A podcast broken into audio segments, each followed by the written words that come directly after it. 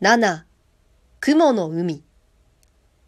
それから4年の間に空母大博士の計画通り、潮汐発電所はイーハ東部の海岸に沿って200も配置されました。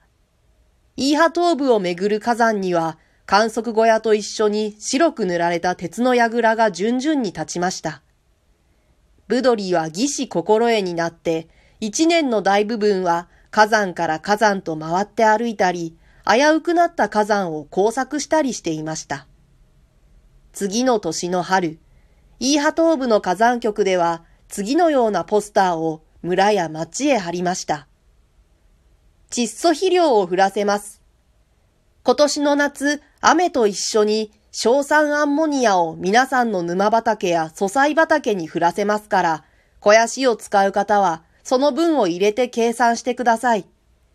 分量は100メートル四方につき120キログラムです。雨も少しは降らせます。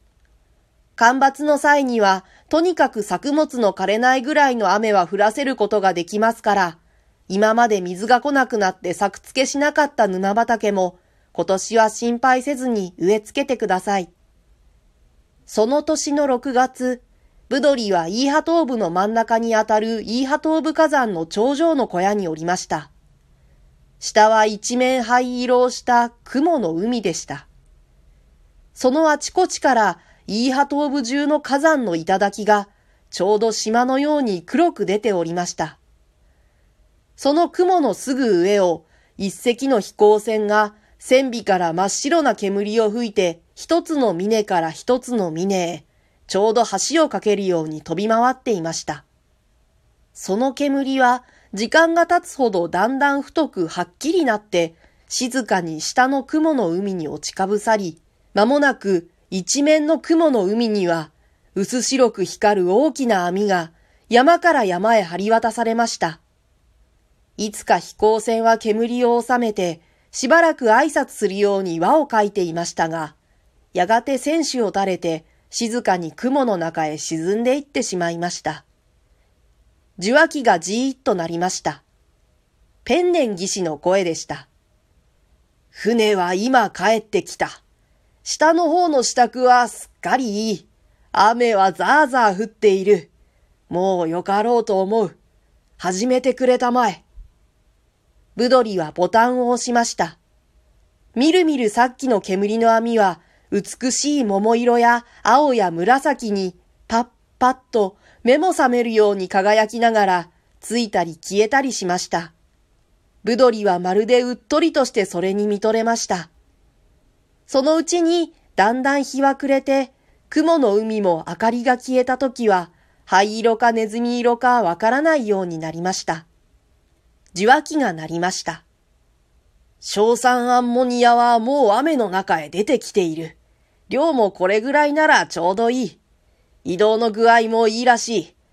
あと4時間やれば、もうこの地方は今月中はたくさんだろう。続けてやってくれたまえ。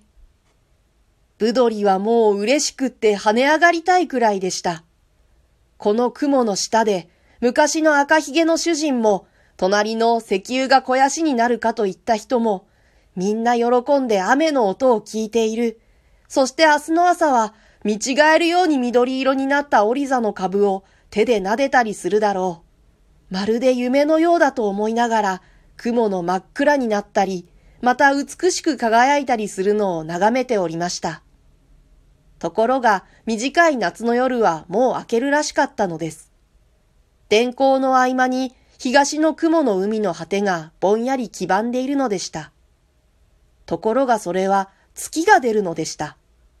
大きな黄色な月が静かに登ってくるのでした。そして雲が青く光るときは変に白っぽく見え、桃色に光るときは何か笑っているように見えるのでした。ブドリはもう自分が誰なのか何をしているのか忘れてしまって、ただぼんやりそれを見つめていました。受話器がじーっとなりました。こっちではだいぶ雷が鳴り出してきた。網があちこちちぎれたらしい。あんまり鳴らすと明日の新聞が悪口を言うから、もう10分ばかりでやめよう。ブドリは受話器を置いて耳を澄ましました。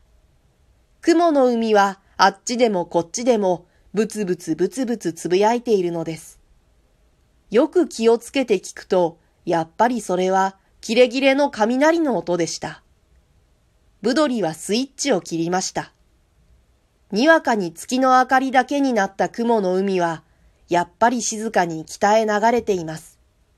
ブドリは毛布を体に巻いてぐっすり眠りました。